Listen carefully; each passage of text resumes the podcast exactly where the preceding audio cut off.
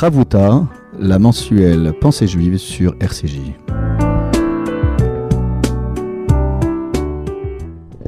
Bonjour à tous et à toutes, auditeurs et auditrices de RCJ.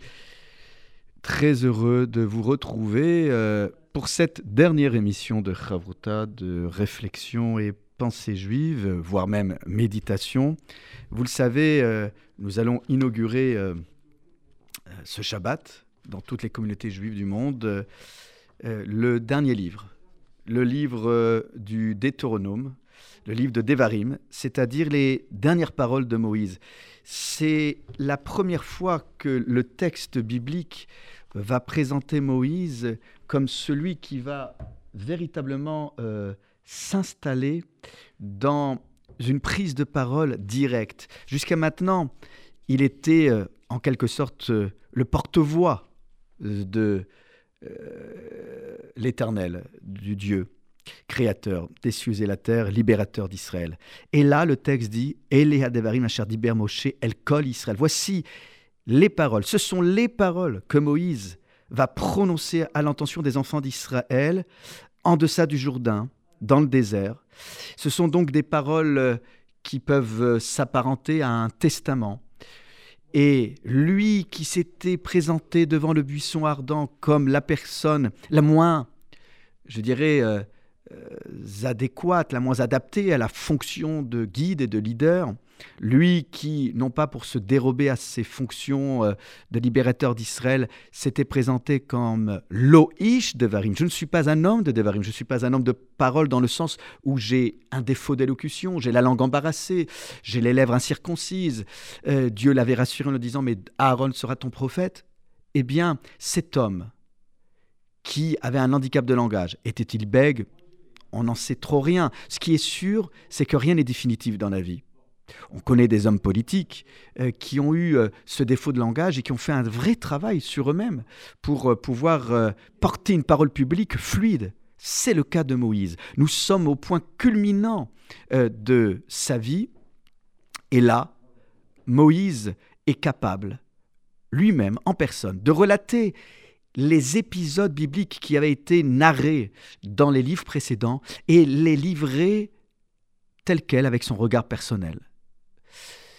J'en veux pour preuve que quand il présente l'épisode des explorateurs, il rajoutera ce que nous ne trouverons pas dans la paracha Shlach dans le livre des Nombres, Baïtav Beina Yadavar, la chose a plu à mes yeux.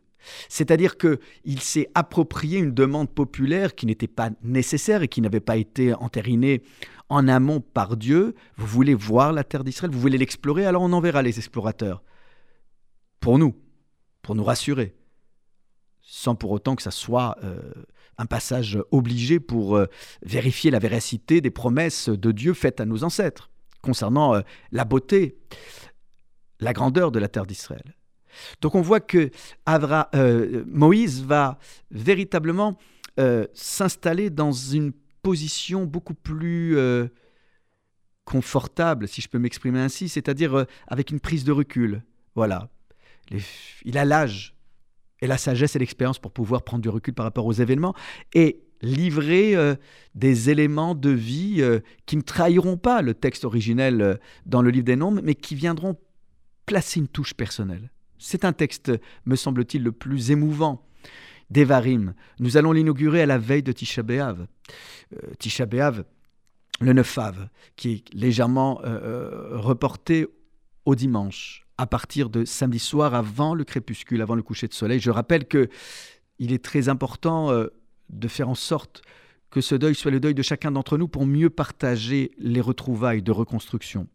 J'ai pour habitude de dire que le jour de Tisha B'Av, ce n'est pas un jour de deuil accompli, puisque dès l'après-midi, euh, on va euh, rallumer les lumières, on va non plus être assis par terre dans nos synagogues, mais relever les bancs, on va redresser la tête, on va reporter la couronne qui était à terre bien avant la fin du jeûne du 9 Av, alors que selon la tradition, l'incendie et la destruction se poursuivra au lendemain de Tisha B'Av. Il est vrai que cette année, c'est un jour c'est un calendrier particulier. Euh, et c'est pour cela que nous ne porterons pas euh, les signes de deuil avant la tombée de la nuit, samedi soir. Je pense aux chaussures en toile, je pense également euh, au fait qu'on ne prendra pas l'œuf dur ou tout signe d'affliction et de deuil pendant la Seudat Mafseket, c'est-à-dire ce dernier repas qui est pris avant le coucher de soleil, parce que nous serons encore durant Shabbat. Il y a donc des signes très particuliers qui s'entrecroisent et s'entremêlent. Deuil et déjà espérance, et déjà lumière. Eh bien, le livre de Devarim est en quelque sorte aussi à la croisée des chemins. C'est Moïse, certes, qui s'apprête à quitter la vie terrestre, qui s'apprête à transmettre le flambeau à Josué pour euh, l'entrée en terre d'Israël, mais qui ne cède pas, euh, je dirais, euh, à une forme euh, d'auto-affliction, une forme de repli sur ses propres douleurs, sur ses propres faiblesses d'homme à l'âge avancé. Bien au contraire, c'est là où les forces décuplent. C'est pour ça qu'on a besoin de nos anciens, c'est pour ça qu'on a besoin de nos personnes âgées, qu'il faut les chérir, parce qu'elles sont capables de délivrer un message encore plus fort que celui qu'ils avaient délivré euh, un peu plus jeune. C'est un message accompli, abouti, travaillé. Eh bien, Moïse est là, est là pour euh, répéter les choses, mais d'une autre manière. C'est pour cela que le livre de Devarim est souvent appelé Mishneh Torah, la répétition de la Torah. Voilà, c'est ce livre de Devarim, c'est ce livre de paroles abouties. Lui qui avait dit je ne suis pas euh, capable de prononcer des Devarim, et eh bien là, Eléa Devarim, le texte biblique lui rend justice et atteste haut et fort que Moïse est là, bien présent, bien vivant, même plus que vivant, capable d'incarner une Torah vivante. Voilà comment euh, ce même Moïse est capable même de rester encore euh, dans cette position euh, euh, de lanceur d'alerte, de celui qui fait les mises en garde sans pour autant tomber dans la parole culpabilisatrice ou cette parole moralisatrice. Non, bien au contraire, il va distiller de manière très subtile des admonestations, des torachot, comme on dit en hébreu, de manière très subtil avec euh, le, le avec le, le, sens allusif. Eh bien, euh, ici, lorsque euh, le texte biblique a l'air de présenter les pérégrinations des enfants d'Israël en nommant des lieux, eh bien, derrière ces lieux se cachent des échecs, des renoncements. Et d'une certaine manière, c'est la c'est l'occasion pour Moïse eh bien, de délivrer des messages subliminaux. Il faut être bien élégant, bien subtil, pour ne pas froisser tout en ne renonçant pas à dire les choses aux personnes qui se sont égarées. Toute la pédagogie, la psychologie se retrouve dans ces propos liminaires du livre de Devarim. Oui, lorsque par exemple dans ces amonestations cachées de Moïse au peuple d'Israël, vous avez un des, un des, pardon, un des lieux, un des lieux qui est nommé euh, Vedizahav. Ce nom est-il vraiment localisé sur la carte de géographie? Dizahav, on pourrait le lire autrement. Dai. Daïzahav, assez de l'or. Assez de l'or. Et donc, euh, on a ce commentaire talmudique dans le traité Berachot, page 32a, qui nous explique que là, en donnant un nom à ce lieu, un nom aussi énigmatique, il y a un remez, dit le Talmud, page 32a. Ce cette allusion, c'est comme pour rappeler aux enfants d'Israël qu'ils se sont égarés dans la surabondance de l'or, le dieu Mammon, le dieu argent ou or, qui égare, qui euh, nous rend euphorisants, grisants. Vous le savez, les Pirkei Avot, les Maximes des Pères, nous rappellent à juste titre que Marbe Nechassim, Marbe Aga, que quiconque multiplie les biens. Non pas que nous fassions vœu de pauvreté, je vous rassure. On a le droit d'avoir une assise économique, on a le droit de bien vivre, et nous sommes des bons vivants. Mais c'est euh, l'occasion de, de, rappeler avec force et justesse la notion de limite. Et c'est pour toutes ces raisons que nous devons, euh, avec force et conviction, rappeler euh, cette capacité à dire stop, pas trop, pas trop d'or et d'argent. En somme, euh, cette surabondance d'or, eh bien, quand les Pirkei Avot et Maxime Pères disent quiconque multiplie les biens multiplie les soucis, ce n'est pas pour nous dire il ne faut pas avoir de biens, mais il ne faut pas tomber dans l'écueil euh, de la surabondance, de la surproductivité. Et c'est donc cette manière d'inciter à la mesure, à la pondération. Voilà ce que veut nous dire Moïse, en faisant allusion bien évidemment à la faute du veau du veau d'or et Aigel Azahav. Et donc nous allons nous retrouver dans quelques instants après une pause musicale avec notre couple bien-aimé Yonina. À tout de suite.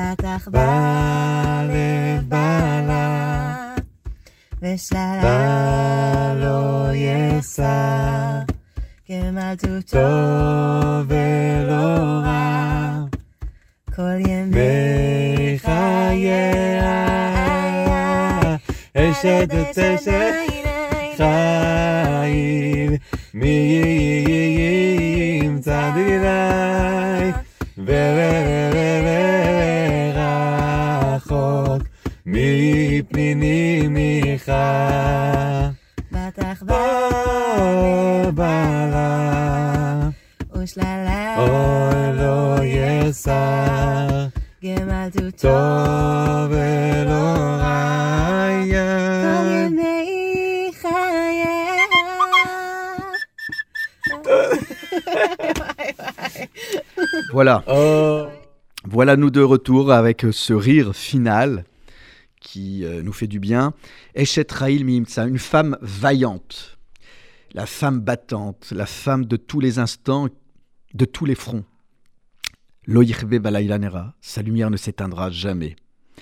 C'est euh, ce chant que nous prononçons euh, tous les vendredis soirs à l'endroit de toutes les femmes qui se battent pour mettre en avant leurs droits, mais à travers leurs droits, c'est les droits, ce sont les droits de l'humanité tout entière. Car nous le savons, les textes de nos sages le disent avec force. Ce sont par les mérites de nos femmes que nous avons été délivrés de l'esclavage d'Égypte. Alors, nous revenons euh, à notre étude, mais je voudrais, puisqu'on parlait de femmes, je voudrais euh, euh, rendre hommage et, dédier cette étude à une femme qui nous a quittés il y a quelques jours, une femme forte, digne, courageuse, Monique Epstenas, Monique Malka Epstenas, née à Lombrenner. Je vous invite à regarder sur Google les témoignages concernant les jeunes filles Mina, euh, Vous le savez, euh, la maman de Monique était venue témoigner au procès euh, Barbie. Elle était allée même avec Serge Bert Klarsfeld reconnaître Barbie en Bolivie. C'est une femme extraordinaire et qui euh, a témoigné jusqu'au bout contre la cruauté de cet homme qui a été à l'origine des tortures et de la déportation de tant d'hommes et de femmes. Et j'ai une pensée toute particulière pour sa fille euh, et son fils, Déborah et Joël, Déborah Magidas et Joël Epstenas, et puis tout particulièrement au porte-drapeau des fils et filles déportés juifs de France, Alex Alain cet homme euh, qui a accompagné tant de groupes, qui est euh, là cet après-midi, qui aurait dû être à Isieux pour euh, la cérémonie, qui, euh, qui, aurait dû être aussi au Veldiv aujourd'hui avec Serge Beat Je vous rappelle qu'il y aura une cérémonie cet après-midi avec Serge Beat Klarsfeld, euh, dans ce jardin d'enfants, dans ce square d'enfants créé euh, à l'initiative de Serge Beat, rue Nélaton dans le 15e. Et puis dimanche, la cérémonie officielle organisée par euh, le gouvernement. Ce sont des moments particuliers et la coïncidence entre le 9 av et le jeûne du 9 av et, cette cérémonie, bien évidemment, intensifie notre mémoire avec tant de larmes qui se sont déversées sur les visages humains. Euh, je le dis avec beaucoup d'émotion parce que euh, Monique Epstena, c'était une femme digne qui ne se plaignait pas, qui ne disait jamais de mal de quiconque. Et elle incarne euh, cet héroïsme, cette réserve et en même temps cette force. Vous savez, il n'y a pas besoin de crier fort parfois pour incarner la force. C'était le cas de Monique Epstenas et voilà, je voulais le dire aujourd'hui en ce jour du 16 juillet, triste commémoration de la rave du Veldiv, où nos frères et sœurs ont été livrés euh, euh, entre les mains des, nazis, et euh, dédier cette étude, encore une fois, avoir une pensée très très forte pour Alexandre Brenner, qui est le porte-drapeau des fils et filles déportés, et qui avait accompagné des groupes de jeunes lorsque nous étions allés avec la place des Vosges à Auschwitz. Voilà, une pensée très affectueuse pour la famille, les enfants et petits-enfants, et puis aussi une pensée toute particulière pour sa petite fille qui était euh, élève de notre et qui nous a quittés prématurément. Euh, elle se retrouve euh, près d'elle à Givat Shaul au cimetière à Jérusalem. Chaya Sarah Majidas. Voilà, ce sont toutes ces âmes pures que nous voulions honorer aussi ce matin. Alors revenons, si vous le voulez bien, à, à notre étude. Je disais donc mise en garde, mise en garde mais faite avec subtilité. Voilà, le dai c'est assez, cela suffit. Euh, assez d'être euh, sous l'emprise euh, de la patte du gain, assez de veau d'or. Voilà ce que Moïse délivre déjà comme première parole testamentaire. Et puis, il y a aussi dans le texte talmudique l'idée que, en somme, la, Rabbi Yonatan dit que euh, Dieu rendu, rendu grâce à Moïse en entérinant ses propos, en entérinant euh, le fait que voilà, j'ai multiplié pour eux euh, l'argent et l'or, ils en ont fait pour des divinités étrangères. En somme, comme si Dieu avait reconnu sa responsabilité d'avoir mis comme embûche et entrave sur le chemin des enfants d'Israël une manière d'augmenter le patrimoine et que ce patrimoine n'ait pas été, euh, je dirais, thésaurisé de la bonne manière. Le Rav Kook, premier grand rabbin de Palestine, dans son livre de commentaires euh, sur ce passage talmudique, euh, nous dit en sorte que s'il est vrai que les propos rapportés au nom du Créateur parlent d'abord d'argent pour terminer avec l'or, comme pour dire, explique-t-il, qu'il y a une différence symbolique entre l'argent et l'or. Comme pour dire que avec l'argent, il y avait la possibilité de confectionner des ustensiles euh, respectables, des ustensiles pour euh, servir euh, les besoins du quotidien de l'humain, comme une coupe en argent dans laquelle on verse euh,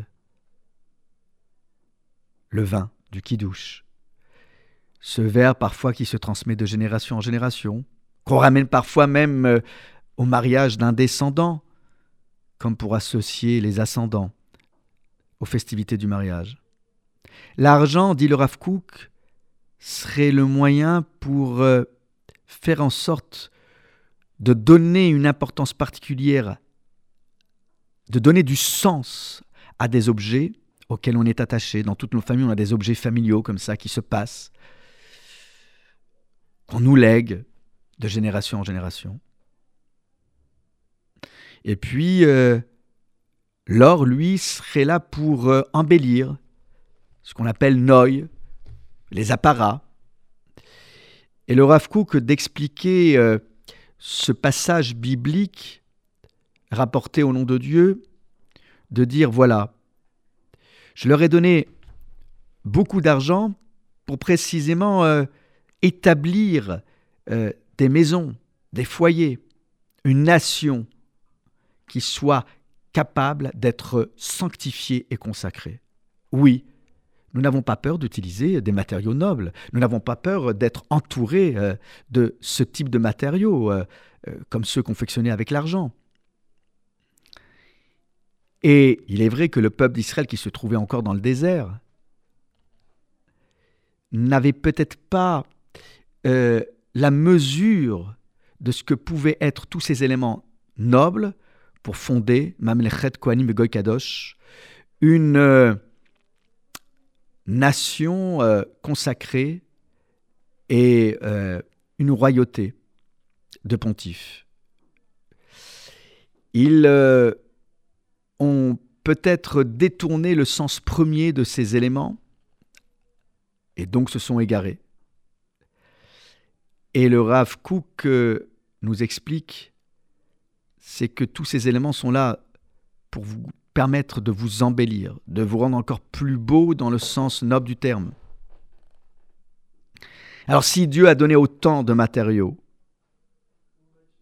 et si euh, il y a eu égarement dans le sens où euh, ce qui aurait dû s'apparenter à des ustensiles pour servir le quotidien, euh, eh bien tout cela a été détourné à travers le veau d'or. C'est comme pour nous dire, euh, prenez la mesure de ce que vous avez et essayez tant bien que mal eh bien, de solliciter tous ces matériaux pour les amener au meilleur de vous-même, pour euh, les mettre euh, en mouvement au service des idéaux les plus nobles. Je voudrais conclure mes propos avec euh, un passage de Rabbi Nachman de Bratslav qui nous explique que à travers le mois d'Ave, ce mois d'affliction et de deuil, c'est comme pour dire comment marcher, comment se tenir debout, comment s'adresser à Dieu. Comment réaliser des actes positifs? Comment apprendre à se relever lorsqu'on a trébuché? Comment rester debout lorsqu'on est ébranlé par des vents hostiles? Et même si tu tombes, dit-il, relève-toi dans la joie. Relève-toi dans la joie parce que tu apprendras à travers cet acte de, te relever à tenir encore plus fortement debout. C'est la joie qui te maintiendra, dit le rabbin Nachman de. Et comme pour adresser cette prière, Riboino Shelola, maître du monde, tu veux m'apprendre quelque chose? Il va falloir que je sache discerner, même dans la douleur, ce que cela veut dire tomber, trébucher, comme pour mieux se relever. Eh bien, ici, lorsque tu te sens brisé, lorsque tu te sens accablé, eh bien, trouve un organe dans ton corps qui te permettrait de te relever. Ce n'est pas la totalité de ton corps qui est brisé et qui te permettra donc de te relever. Entre-temps, ne cesse pas de chanter, ne cesse pas de danser, ne cesse pas de marcher, ne cesse pas de te tenir debout, ne cesse pas d'aimer, ne cesse pas d'espérer et de te dire je ne suis jamais tombé. C'est ainsi que euh, nous pouvons avancer toujours plus intensément comme pour mettre en avant notre singularité, comme pour se dire tout le temps, nous marchons, nous nous tenons debout, nous trébuchons, mais nous continuons de marcher. Vous savez, ce chauffard qui retentira dès le mois d'Elul, dans pas si longtemps, vous savez que Rosh Hashanah tombe très tôt euh, cette année, début septembre. Quand vous écoutez attentivement la série de sonneries, même les sonneries de brisures, les sonneries de sanglots, sont toujours encadrées au début et à la fin par des longues sonneries, comme pour dire, même quand tu es brisé, relève-toi. Même quand tu te sens brisé, sache que tu dois te relever à travers la tequilla, la sonnerie longue. On ne reste pas sur une note musicale qui signifierait brisure et accablement. Bien au contraire, on termine toujours sur une sonnerie longue et qui se terminera même avec Tequilla Gdola, le son le plus long. Le son le plus long. Vous savez, ce mois d'Ave, c'est aussi euh, euh, rappeler que on le dit Menachem Av, on l'appelle le mois d'Av consolateur, pour euh, avancer toujours plus intensément dans cet esprit de, de, consolation. Ne, ne, jamais, encore une fois, céder à la fatalité, céder à tout ce qui pourrait nous inciter à l'abattement au fatalisme. Donc c'est ça, en fait, l'idée de reconstruction. C'est l'idée de se relever bien avant, bien avant la fin de Tisha bien avant la nuit qui tombera dimanche soir. Parce que c'est précisément parce que nous voulons nous prouver à nous-mêmes que nous sommes capables de ne pas rester assis à terre, bien au contraire, ben, de nous relever. Vous savez, il y a à Tisha B'Av tant de choses que nous désirons tant de choses que nous voulons retrouver, une énergie nouvelle. Il y a quelques instants, j'évoquais la faute du Vaudor, puisqu'elle est évoquée en filigrane dans le début de Dvarim. Des Zahav, di Zahav, qu'on pourrait lire comme Dai assez d'or. Eh bien, il y a une énergie nouvelle que nous voulons retrouver. En somme, avec la faute du Vaudor, lorsque Moïse se retrouve confronté euh, à, cette chute, il n'est pas choqué par le veau d'or, puisque Dieu l'avait préparé en lui disant L'air raide, va, descends, euh, car ton peuple s'est corrompu. Non, ce qui le choque, c'est les danses frénétiques, cette manière euh, de se laisser aller dans un lâcher-prise autour du veau d'or. Et Moshe Rabbeinu, Moïse, brise, brise les, tables. Hein Bartha que tu as brisé. Euh, on a toujours l'image que c'est lui qui les a lâchés. Non, non, il les a brisés volontairement. Et on dit, euh, nos textes nous expliquent que euh, les débris, certes, étaient à terre, mais que les lettres se sont envolées. Quelle est l'explication qu'on pourrait donner? Moïse, lui, tenter de faire descendre la Torah d'en haut vers le bas. Mais en somme, subitement, il y a euh, une fêlure, une cassure, une brisure entre le haut et le bas. Pour euh, les commentateurs chassidiques, il y a comme euh, un lien qui aurait été brisé. Un lien et la lettre d'amour qui avait été rédigée pour être descendue vers le bas, du même coup, euh, s'est retrouvée confrontée à cette brisure. En somme, les lettres sont restées en haut, mais il y a quand même les débris qui sont en bas. Vous savez, même quand les nouvelles tables de la loi seront données, les enfants d'Israël continueront de garder dans l'Arche sainte, en guise de témoignage pour réactiver leur mémoire, les débris des premières tables de la loi. Obsolètes, comme on dit.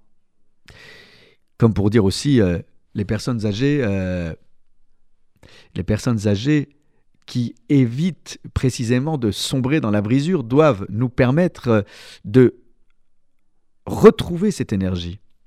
Et souvent, elles sont même plus énergiques que nous parfois. N'est-ce pas les personnes âgées souvent qui arrivent les premières à nos offices?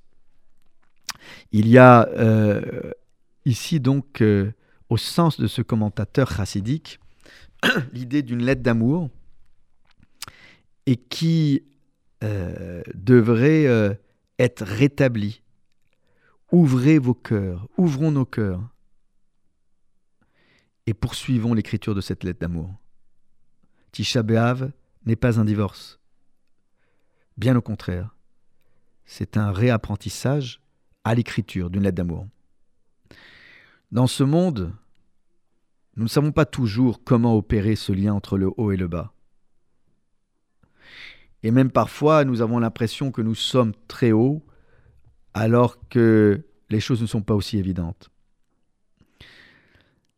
Il faut savoir, au sens de ce commentaire, que euh, le lien entre le haut et le bas est très important. Vous savez, dans la philosophie juive, il n'y a pas d'opposition entre le haut et le bas. Il faut faire le lien. Il faut euh, qu'il n'y ait pas de dualité. À Tisha j'en veux beaucoup plus, au sens de ces lumières chassidiques. Je veux beaucoup plus parce que je recherche un lien qui soit indestructible, un lien éternel, ce à quoi j'aspire dans ma vie professionnelle, dans ma vie amoureuse, dans ma vie sentimentale, dans ma vie amicale. En somme, le haut et le bas, certes, on pourrait les opposer. Non, mais moi je les veux ensemble. Bayom Haou, Adonai Echad Ushmo Echad. En ce jour, je veux que le nom de Dieu soit un, qu'il soit unique, qu'il soit réunifié. Cette phrase que nous chantons à la fin de nos prières dans Allénou, les Shabéach, était extraite du prophète Zacharie, chapitre 14, verset 9. Si je suis capable de me relier avec le haut, alors j'aurais tendance à voir tout le monde relié avec le haut. Et j'aurais tendance à être bien moins enclin à dire des choses négatives sur les gens. Car même si le bas n'est pas toujours en ordre, alors j'aurai toujours la possibilité d'humer l'air du haut, toujours regarder vers le haut. Quand parfois on est désespéré, tournons les yeux vers le ciel pour euh, retrouver de l'énergie. C'est un peu ça aussi le sens de se relever de la position assise par terre, comme des endeuillés de Sion Jérusalem, pour tenter de retrouver toujours et tout de suite le haut, même si en apparence nous sommes toujours sous le signe de deuil. Si je me sens euh, loin de tout cela, parce que ce que je dis est beau en théorie, mais peut-être que on est parfois euh, sous l'emprise ou euh, étouffé par des contingences matérielles. Mais j'ai tendance, si je regarde trop vers le bas, à, porter de jugements hâtifs, un emporte-pièce sur les gens. Lui est en ordre, lui n'est pas en ordre. Des étiquettes, lui est religieux, lui ne l'est pas, lui est... Tout ça est loin des aspirations de Moïse. Rabbi Nachman de Bratslav nous dit Le Beth Amigdash, le temple de Jérusalem, c'est le point supérieur vers lequel tous les yeux d'Israël se tournaient. Le Beth Amigdash, le temple de Jérusalem, était le lien entre moi et les cieux. Alors quand je me retrouve près des débris euh, de ce temple, puisque c'est juste un mur de soubassement, le mur occidental, eh bien, euh, j'essaye de lever les yeux vers le ciel. Quand on voit tous ces juifs qui viennent du monde entier se recueillir devant euh, ce mur, ces pierres, non pas pour les idolâtrer, mais pour poser euh, le front ou pour poser une main, pour se reposer sur ces pierres, eh bien, il faut pouvoir donc s'inscrire précisément dans ce lien avec le haut. Mes chers amis, ce Shabbat, euh, comme je l'ai répété, nous inaugurerons euh, le livre de Devarim, mais nous aurons à cœur, peut-être plus que jamais, lorsque ce rouleau de la Torah sera posé sur la table, eh bien, euh, lorsqu'il sera relevé selon les traditions, avant la lecture ou après la lecture, n'oubliez pas de lever les yeux vers le haut pas tant pour déchiffrer ce qu'il y a écrit sur le parchemin, mais c'est l'idée de faire ce mouvement oculaire du bas vers le haut. On soulève la Torah, pas juste pour la présenter, on la soulève à Gba'a pour inciter les gens à lever les yeux, à regarder vers le haut. Trop de gens ont les yeux vers le bas. Et c'est pour ça que la position assise de l'endeuillé ne peut pas être la posture euh, éternelle. Non, non seulement nous releverons la tête, mais nous relèverons les yeux. Rappelons-nous quand Abraham euh, euh, Abraham, souvent, euh, nous l'avons vu ensemble il y a quelques années, Abraham lève ses yeux, passe son temps à lever les yeux vers le haut pour distinguer une silhouette, pour distinguer un lieu comme le mont Moria. Il faut pouvoir lever les yeux vers le haut. Ce mouvement oculaire est salutaire c'est précisément euh, une gymnastique oculaire qui euh, euh, n'est pas si anodine. Alors, je ne suis pas un spécialiste de MDR, de vous savez, de cette thérapie par les yeux, mais les mouvements oculaires. Mais en tout cas, ce qui est sûr, c'est qu'il y a de des traumatismes qui sont canalisés, qui sont émergés à travers ces mouvements oculaires. Eh bien, voilà, c'est une technique de méditation proposée par nos maîtres qu'on va soulever le Sefer Torah, n'oubliez pas de lever les yeux demain. En fait, en somme, ce que nous nous disons les uns aux autres, c'est que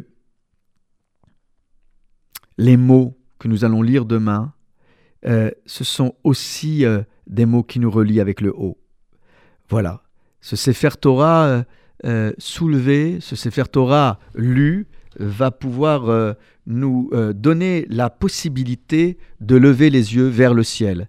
Eh bien, mes chers amis, mes chers auditrices, auditeurs de RCJ, eh bien, nous allons euh, tenter d'agir ainsi. Alors, je sais qu'il y a eu euh, quelques soucis techniques pour nos éditeurs et auditrices, euh, non pas sur Internet, mais sur les ondes. Bah, ça arrive, et ça arrive souvent dans les neuf jours du mois d'Ave, c'est comme ça qu'il faut le dire. Mais RCJ se relèvera, et j'espère que cette émission pourra être rediffusée pour les auditrices et auditeurs qui n'ont pas pu obtenir un son aujourd'hui avec une petite, petite panne d'émetteur. Mes chers amis, je vous souhaite du fond du cœur de bonnes vacances. Reposez-vous, soyons forts. N'oubliez pas les gestes barrières, c'est pas parce qu'on est vacciné qu'il faut baisser la vigilance et que nous puissions nous retrouver tous et toutes en bonne santé. Shabbat Shalom, à très très vite pour le mois de septembre, si Dieu veut. Au revoir.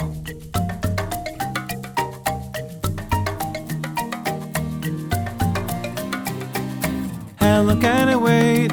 Playing games behind the door. I wanna head out through the park, jump in puddles and explore. How can I just sit here between these walls when I hear the wind begin to call? How long can I wait? Simply staring at a screen when I can touch and hear and smell, playing where the grass is green. How can I just sit here between these walls when I hear the wind begin to call? Outside, I can spread my wings and fly. The sun is warm and I'm finally feeling free to jump and dance and simply to be